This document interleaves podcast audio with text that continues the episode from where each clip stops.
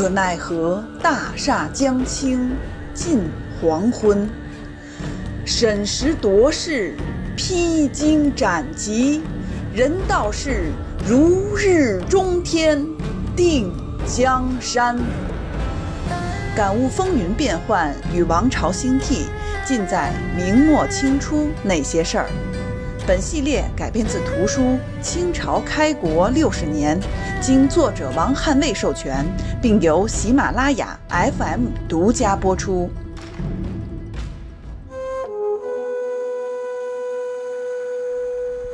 今我大军已直抵宣大，蒙古察哈尔国先为我兵所败，心胆竭裂，举国骚然。彼贝勒大臣将来归我。我往必遇诸土，而众贝勒可多备衣服，以赏彼贝勒大臣之来降者。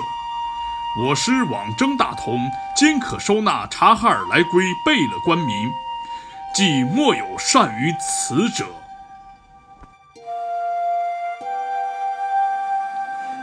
皇太极凭借高超的政治智慧，不断蚕食蒙古共主林丹汗的势力。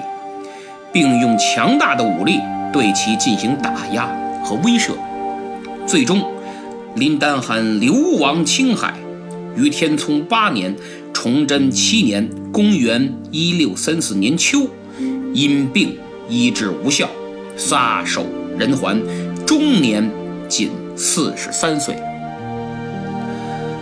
林丹汗十三岁继位，是成吉思汗的子孙，蒙古帝国。第三十五任大汗，曾经试图统一蒙古、重建霸业，但志大才疏，野心与智慧不相称。他的一生是狂妄自大的一生，是横行霸道的一生，也是作茧自缚的一生。这令他的对手皇太极倍感幸运，以至于。经过多年斗争，几次西征，终于彻底解决了察哈尔的问题。天聪九年二月，皇太极派多尔衮、岳托、萨哈连、豪格等贝勒领兵一万，收服了林丹汗的残余势力，蒙古帝国正式灭亡，漠南收归后金版图。林丹汗的儿子。被皇太极封赏善待，还收为女婿，遗孀分别嫁给皇太极和兄弟儿子，以政治联姻的方式稳固拉拢了蒙古各部，有效地达到了化敌为友、化仇为亲、巩固后金政权进一步发展的目的。收服了察哈尔部。多尔衮并未急于回师，而是顺便南下，再欺负一下明朝，打算抢掠一番。我估计是要多来点战利品，好对察哈尔和归降的诸位贵族进行赏赐。再说，金军也得来点好处啊！既然为了统战工作需要，不能拿察哈尔的东西。那就抢大明吧！皇太极对这次行动很认可。为了配合多尔衮他们，皇太极还出兵进攻广宁等地，斩获颇丰啊，以牵制关宁军入关增援。此外，皇太极还命蒙古喀拉沁部南下至明边，要求赏赐、互市、开展贸易。明朝为了戒备，肯定会严阵以待，不敢轻易派兵入山西增援。明朝被皇太极一系列的障眼法打得找不着北，从中央到地方都摸不清金军的真实意图，果然判断失误。多尔衮侵扰的重点是山西和大同二镇，关外广宁的金军。蓟镇、喀拉沁的行动都是迷惑，但时任宣大总督的杨次昌却把防守重点放在了蓟镇、这种判断其实有深层次的政治原因，就是蓟镇离北京太近，只要有百分之一的可能，就要百分之百的防守，否则一旦蓟镇防御出现闪失，敌人进攻北京，自己也跑不了。袁都师才死了几年呢，所以为了自身安全，杨总督只能从政治正确。去考虑问题，其实任何事只要从政治正确的出发点去考虑，往往得不到正确的结论呐。六月初八开始，杨嗣昌调下辖的左营、中营向东行进，自己也往东巡查，而总督驻地洋河，就是今天山西阳高，只留右营待命。等金军收服了察哈尔余众东还之时，奔山西就过来了。这时杨嗣昌才把重点转向西，原来东派的人马纷纷调回，自己也启程西行，原来部署全部推翻。金军从平鲁卫，就是今天山西朔州平鲁区，从此地攻入明朝边境。经朔州攻破宁武关，崇祯八年六月二十三，后金抵达山西忻州，过而不攻。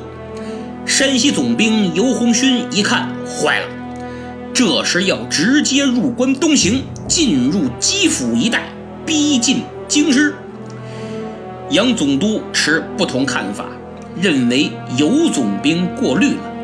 这支孤军深入京师可能性不大，是障眼法，为的就是让咱们以为他要直逼北京，然后大举进犯宣府等边防重镇。而兵部认为尤总兵是对的，杨总督判断不对。大家注意啊，现在尤总兵和兵部又开始从政治正确去考虑问题了。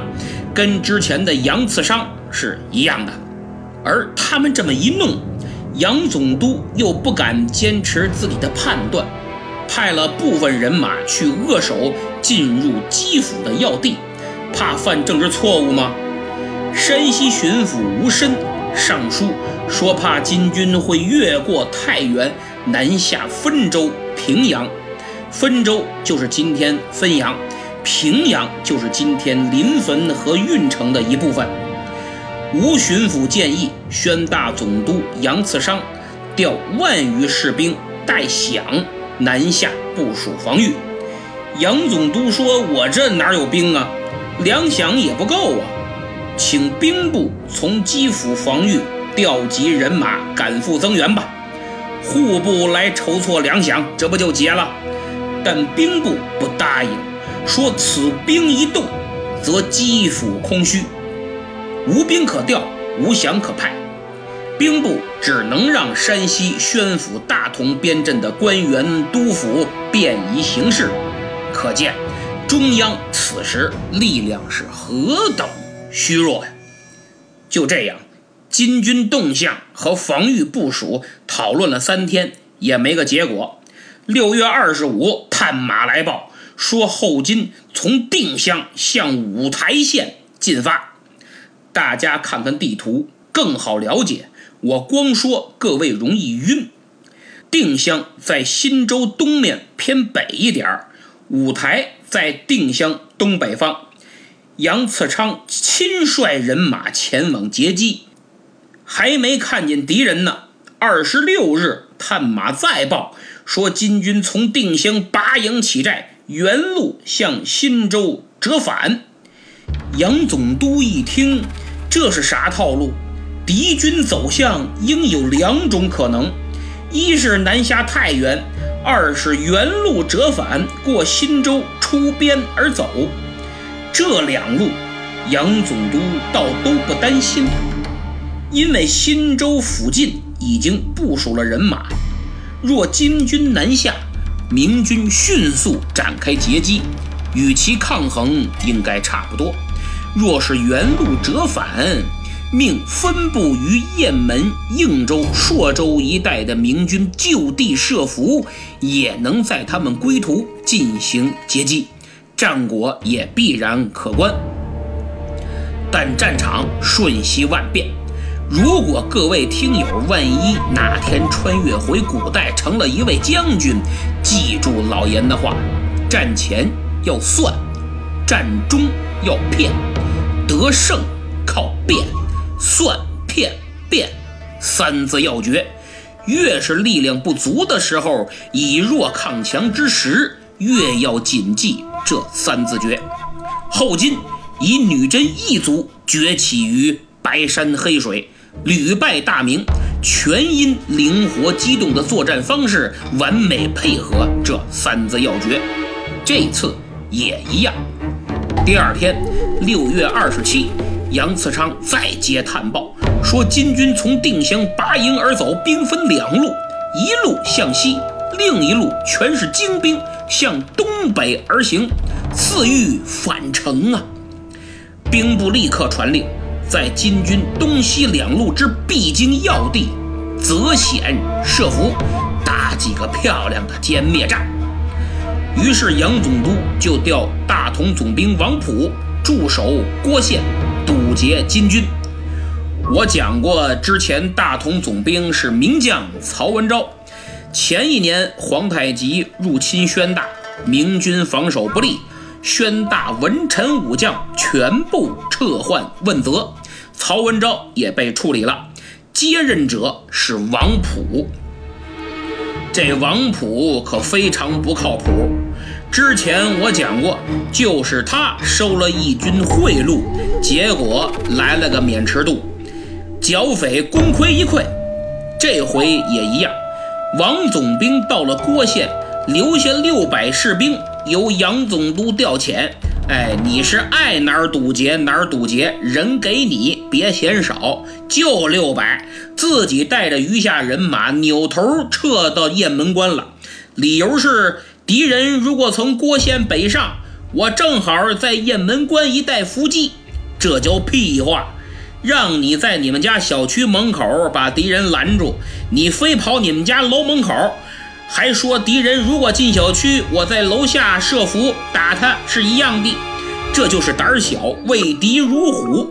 你想，这王普从京城出来的，见过几次之变金军的虎狼态势，后来一直跟农民军逞威风，这回真要和金军伸手，能不肝颤吗？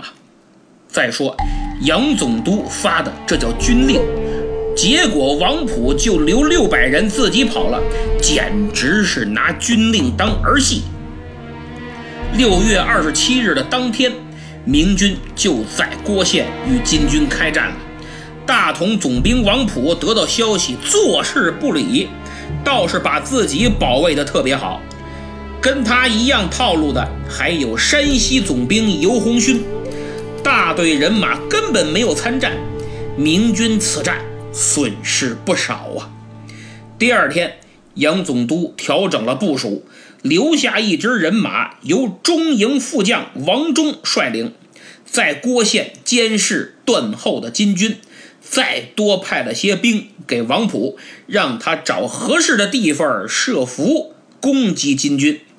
杨次昌自率人马居中策应景平和朔州，另外命山西总兵尤鸿逊驻扎宁武，自己寻找机会设伏袭击金军。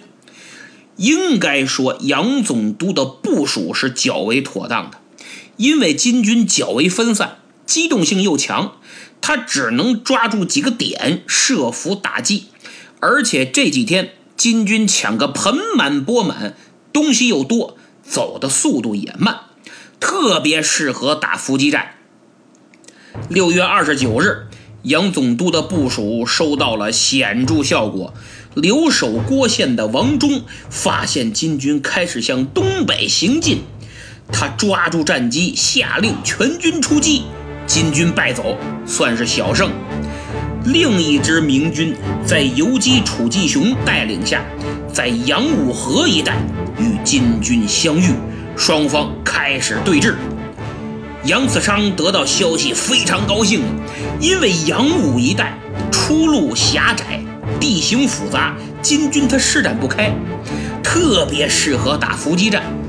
而且金军满载抢来的财货和人口，行军速度快不了。他命令楚吉雄一定要拖住金军，给我咬死了，然后自己亲自领兵前往追击。可惜还是没咬住，杨总督扑了个空。与此同时，兵部调集多路人马前来增援。就在杨次昌兴高采烈奔赴杨武的路上，传来了消息，说辽东副总兵祖宽领兵进入山西。他赶紧传令，命祖宽直接到大同左卫、景平等地相机歼敌。大同左卫就是今天山西省大同市左云县，景平就是今天山西朔州平鲁区景平镇。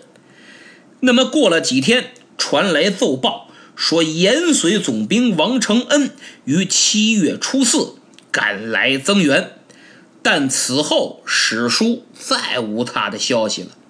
真来搭手的就是祖宽。七月初九，祖宽领兵。到了威远卫，今天山西省右玉县威远堡镇。到了之后，军情就来了，说金兵正在景平一带寻找出口，要跑。祖宽赶紧命手下带兵去景平堵截。第二天，两军相遇，展开战斗。祖宽得报领兵增援，杨总督也听说金军要跑。七月初十。祖宽前脚领兵增援，后脚杨次商就赶到了威远卫。杨总督这气呀，整个战争打的这窝囊，指挥谁也指挥不动。各路援兵除了祖宽，还打打别人，影儿都没见着。当即向朝廷奏报，称诸将避敌不击呀。朝廷却盲目乐观。认为诸将定能合力歼敌，战果肯定不小。还说辽军已经扼守住其北出长城之路，而且据知情人士的可靠消息，说从山上望见金军的旗帜散乱，军心涣散。不用问，肯定是经与我军交战被打的丧失信心了。兵部这帮人真是哄着自个儿玩呢。精神原子弹除了自个儿，谁也炸不死。杨次昌是哭笑不得，他明白现在为时已晚，金军全身而退已成定局。果然，杨总督到威远卫的第三天，七月十二，金军跃出长城，带着抢掠的财物和人口满载而归呀。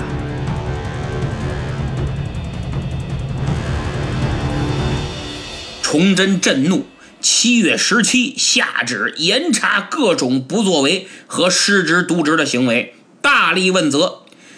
就听我讲了这么半天，各位和我肯定能体会当时崇祯的感觉，那就是干着急没办法，底下就各种推诿，各种借口，出工不出力，已经不是一回两回了。要不后来崇祯临死前怎么说官员个个可杀呢？缘由就在于此类事件是层出不穷，根本管不住，治不了。这次金军入寇，从平鲁卫攻入，经朔州破宁武关，抵达新州，分兵肆掠，前锋直逼五台。后又从新州折返，经过郭县、代州，越过内长城，抵达应州，最后还从平鲁卫出边而去，纵横千余里，越关无数，斩杀明军千人以上，俘获人口七万六千多人，真可谓大获全胜啊！宣大明边刚被皇太极掠了个遍，仅一年，多尔衮又来了。还是高高兴兴的来，安安全全的走，这把明朝的脸扇的啪啪响啊！因为鉴于上次的情况，明朝是官员大整顿、大换血，一再保证绝不让此类事件再发生。结果呢？所以说，明末官僚体系的问题已经积重难返，换皇帝换官员屁用没有。好比一辆客车，眼前只有开入大海这一条路，刹车仅有一点点减速的作用，近乎于失灵。换个不好的司机，那就开得颠一点儿、猛一点儿、快一点儿，乘客难受一点儿。你换个好司机，也只能把车开得稳一点、慢一点，但停是停不下来的，最终都是开入大海，彻底沉没。金军满打满算不足万人，明朝宣大总督杨次昌下辖宣府。大同、山西三镇总兵力超过二十万，宣府镇按编制有兵七万九千余人，大同镇有七万六千余人，山西镇五万三千余人。就算虚冒现象，吃空饷很严重，打个对折也有十万。数量上来看是具有优势的，却让腐朽的军事体系。和腐败的官僚体系给断送的毫无希望。这次事件之后，崇祯处分了宣大、山西各官，跟上次一样继续问责追责。其实追责有啥用啊？换上来的官儿还不是一样，甚至是黄鼠狼下耗子，一窝不如一窝。可是除了问责，崇祯又能做什么呢？说白了。这些只不过是大明王朝堕入深渊时，在下降过程中调整一下姿势而已呀。山西巡抚吴申处罚最重，降五级；杨次昌和大同巡抚叶挺贵降三级，都是戴罪做事儿。宣大、山西两地的巡按御史也降级处分了，但武将。却毫发无伤。《明史·祖宽传》未提到他在崇祯八年受罚。这一年秋，他还被任命为元剿总兵官，领三千关宁铁骑入内地剿灭流寇。延绥总兵王承恩似乎也未受罚。年底的时候，别人呢还称他总兵，可见没有降级。大同总兵王普、山西总兵尤鸿逊二人皆不服从调度，防地失守，理应重罚。但明史没提，国阙只轻描淡写的说：“则山西总兵尤鸿逊斗窃纵敌。”一个“则”字，说明处理也是无关痛痒。崇祯如此纵容武将。文臣不干了，当时不少文臣上书辩驳，指责崇祯纵武惩文的政策，就是一旦出事儿，纵容武将，严惩文臣。中崇祯一朝，杀文臣无数，罢黜降级更不计其数，但处死的总兵只有十个人。这里边，我个人觉得，崇祯可能认为。现在连年用兵，军事人才难得，打仗这活儿不是一般人能干得了的，杀一个少一个，培养太难太慢。而文臣这活儿谁都干得了，读书人一堆一堆的，科举一开就不缺人才。而且胜败乃兵家常事，没大错就别计较了，毕竟指着人给你卖命呢。崇祯这种想法只能用 “too young, too simple, sometimes naive” 来形容。治军就要令行禁止，赏罚分明，否则何谈战斗力？事实上，崇祯的做法直接导致武将临敌怯战、畏敌避战的现象层出不穷。而且，总督、都师这些大的军事长官都是文官。所以武将不接受文官的指挥调度，文官只能干着急，没办法。当时宣大总督杨嗣昌就说：“在偏僻将领，臣得养尊处书，以军法从事；而大帅文寇身令不前，当作何处置？以韩立足之胆，而力振其气。偏将皮将就是副将，等于杨嗣昌堂堂宣大总督，只有处置副将以下的权利，总兵以上高级将领他动不了。所以杨总督说：“如果他们玩忽职守，我该怎么办才能提振士气，不寒了大家的心呢？”从这就能看出来杨总督多难，在大明当官多不容易。有困难要上，没困难，崇祯给你制造困难也要上。兵部当时啊，知道杨嗣昌很难，但也无奈。兵部奏书说：“都臣杨嗣昌文臣也，提一旅孤军迎贼而往。王普、尤鸿勋武将也，拥重兵自卫避敌。封疆事不将为诺帅，坏哉！”就是这回抵御外敌的大事儿，就坏在这几个怯懦的总兵手里了。崇祯怎么干的呢？一方面对那几个总兵下旨，说的可咋呼了：你们要是不听总督调遣，观望不前啊，如何如何，一定重罚论处，绝不宽宥。一方面事后处置又不疼不痒，黑不提白不提，只罚文臣，不惩武将。明代的军事指挥体制啊，你叫它以文治武也好，以文统武也罢，本身不是啥大错。到今天，发达国家、文明国家，国防部长也是文官，穿西装的不是穿军装的。文臣决定打不打，打谁；武将决定怎么打。所以，以战争罪送上法庭的只有文官，没有武将。因为武将是执行命令，服从命令是军人的天职，只要没有虐杀战俘、虐杀平民等等这些反人类罪行，是不会被审判的。如果以武同武，军人掌握了开战的决策权，那坏了。二战时候的日本就是个例子，一帮战争狂人想打谁就打谁。所以，中国从宋朝就开始以文治武，这在当时是比较先进的制度。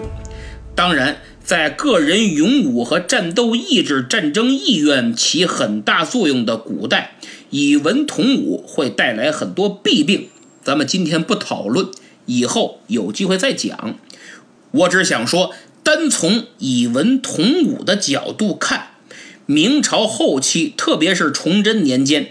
即将崩溃的官僚体制已经搅乱了军事指挥体系，崇祯自己又偏袒武将，使得文治不了武，也统不了武。总督一级的高官对武将军法从事的例子寥寥无几。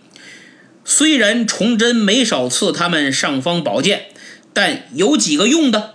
袁崇焕用过一次，孙传庭也用过一次。袁都师用的那次，从当时就被骂，还成为他死罪之一，到今天还是被人骂。你说谁还敢用呢？所以崇祯个人的行为也破坏或者加速了明朝军事指挥体系的崩溃，边患和内乱也就日益加重。黄宗羲就曾说：“说义宗皇帝专任大帅。”义宗就是崇祯，崇祯死后庙号思宗，后又改了义宗。义宗皇帝专任大帅，不使文臣节制。不二三年，武臣拥众，与贼相望，同事掳掠。这句话对明末武将有了很好的概括，就是拥兵自重，不听朝廷号令，甚至啊。官军所到之处，烧杀抢掠，不次于金军。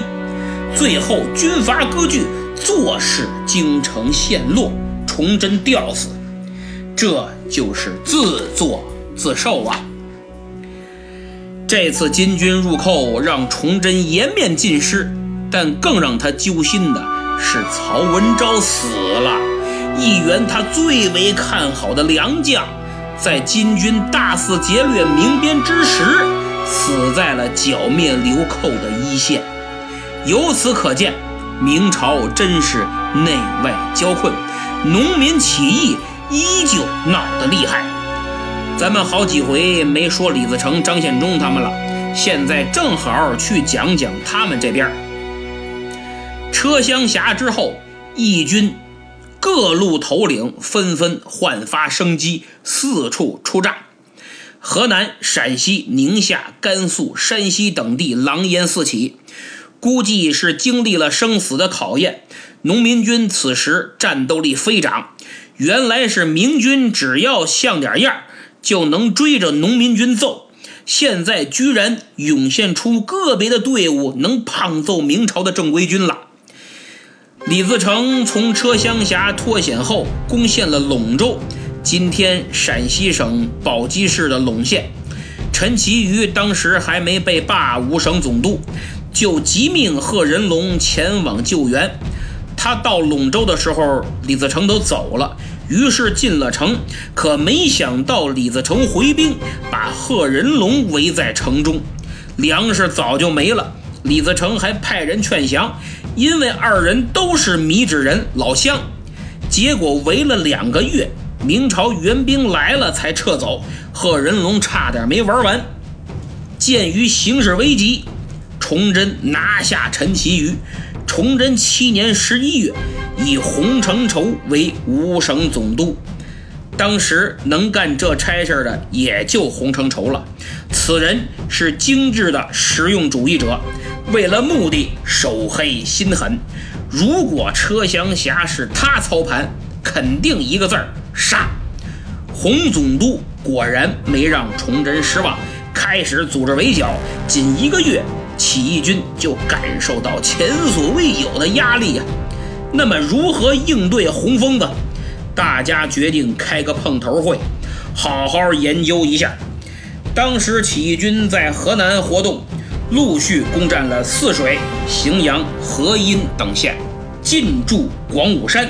就在荥阳市的黄河南岸，《隋寇纪略》卷二所载：崇祯八年正月初一，农民军七十二营十三家的首领在河南荥阳聚齐儿，史称荥阳大会。这是一次团结的大会，胜利的大会，更是一次改变了中国农民斗争形势的大会。因为两个人脱颖而出。这就是张献忠和李自成，他俩一一驳斥了其他各路首领的不正当言论，用正能量给大家统一了思想和作战策略。这就是分兵定向。具体说，就是把农民起义军分成东西南北四路，分别迎战围剿之敌，让他们攥不成拳头。把起义军的主力放在明军较为薄弱的东路，至于四路怎么分，抓阄决定。大家深以为是，于是开始抓阄。结果南路由贺一龙（外号“格里眼”）和贺锦（外号“左金王”）率领，阻击湖广、四川明军。后面我就只说绰号了啊，方便。西路。由横天王混十万射他天改世王率领，阻挡陕西明军；北路由曹操和过天星率领，屯兵于荥阳、泗水一带，准备迎战开封、归德、洛阳、汝州来犯之明军。东路这是主力，也是主攻方向，由高迎祥、李自成、张献忠率领，进军安徽。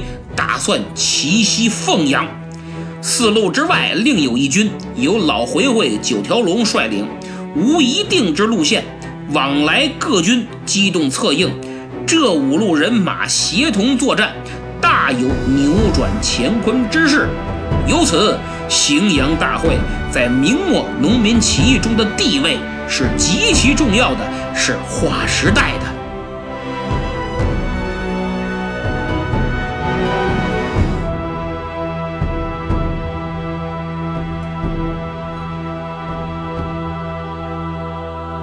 但问题是，这场大会有没有，至今仍争论不休。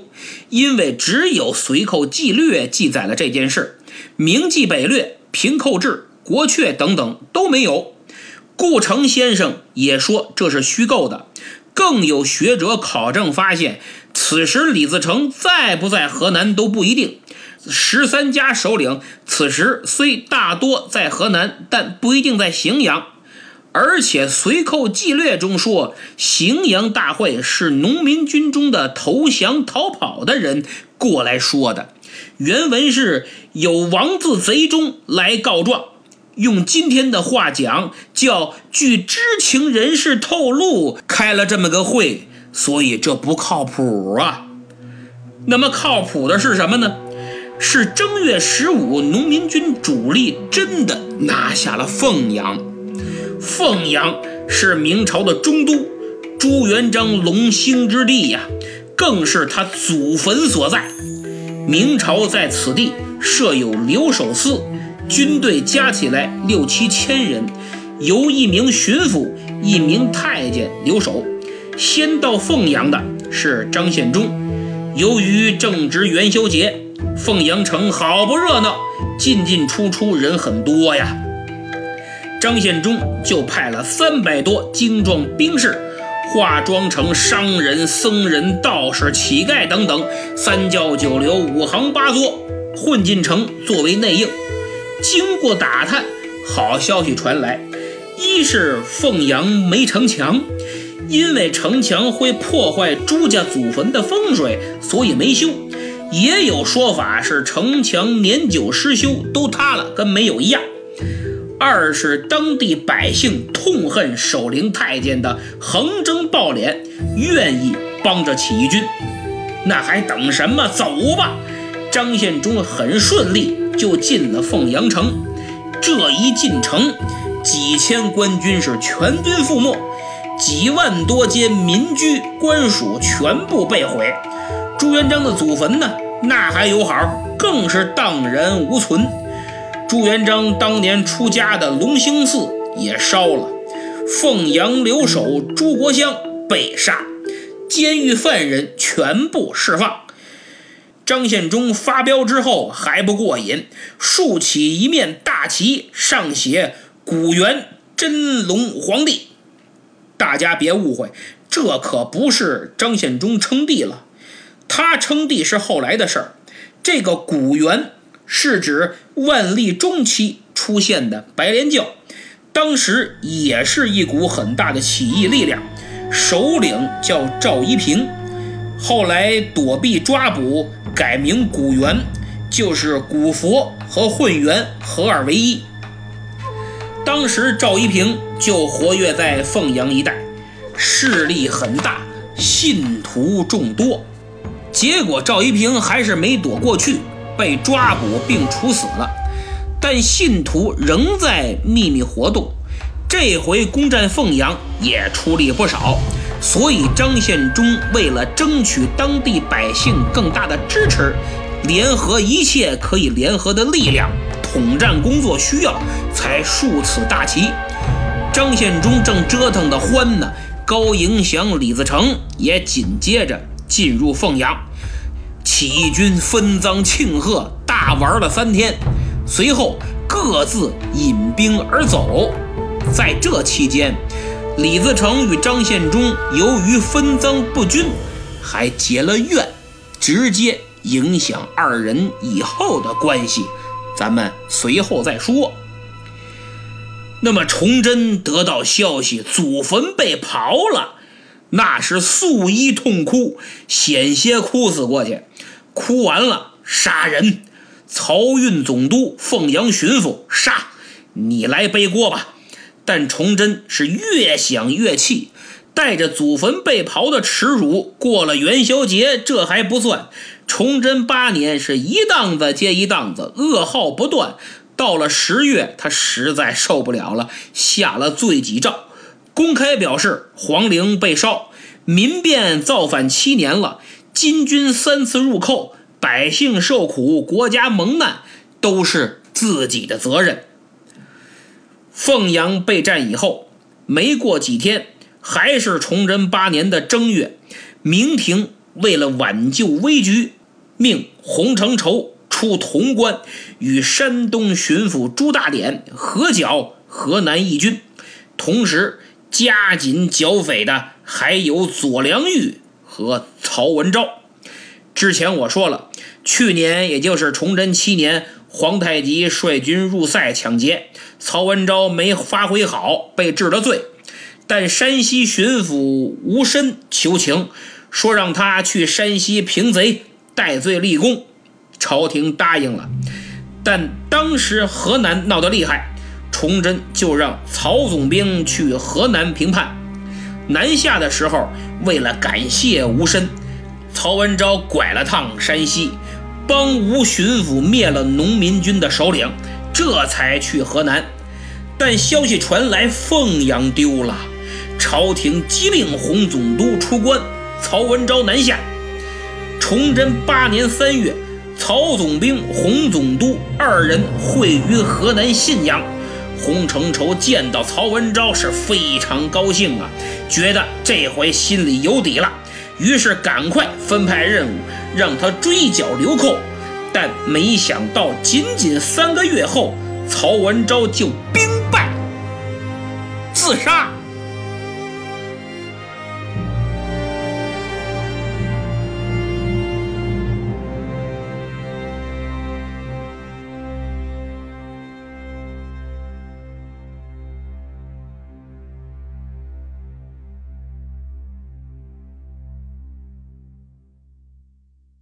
节目听完了，感觉怎么样？我想讲明清历史的主播很多，但内容如此详实，分析如此透彻，去伪存真如此用心的寥寥无几吧。每期节目呀，我都像写论文一样，所以更新较慢，还请各位多多担待。如果觉得不错，那就请动动手，用几秒钟的时间为我点赞、订阅、评分、评论和转发，这叫素质五连击。做一个高素质的听友，因为你的素质就是我的动力。素质越高，我就越会努力的推出更高质量的节目，让大家更加满意。这才叫良性循环。此外，听过几期以后，你们会发现配乐也是亮点，配乐都是我做的哟。所以有个好音箱才能带来最佳的节目体验，增强画面感，渲染气氛。如果你没有，就请点击时间轴上的小购物车图标，那是喜马拉雅官方出品的小音箱，效果好还方便，全智能也不贵，最关键的是还送一年的会员。如果想买会员的朋友，这也是一个不错的选择，非常划算。有需要的听友可以考虑。好，这期就到这儿，咱们下次再见。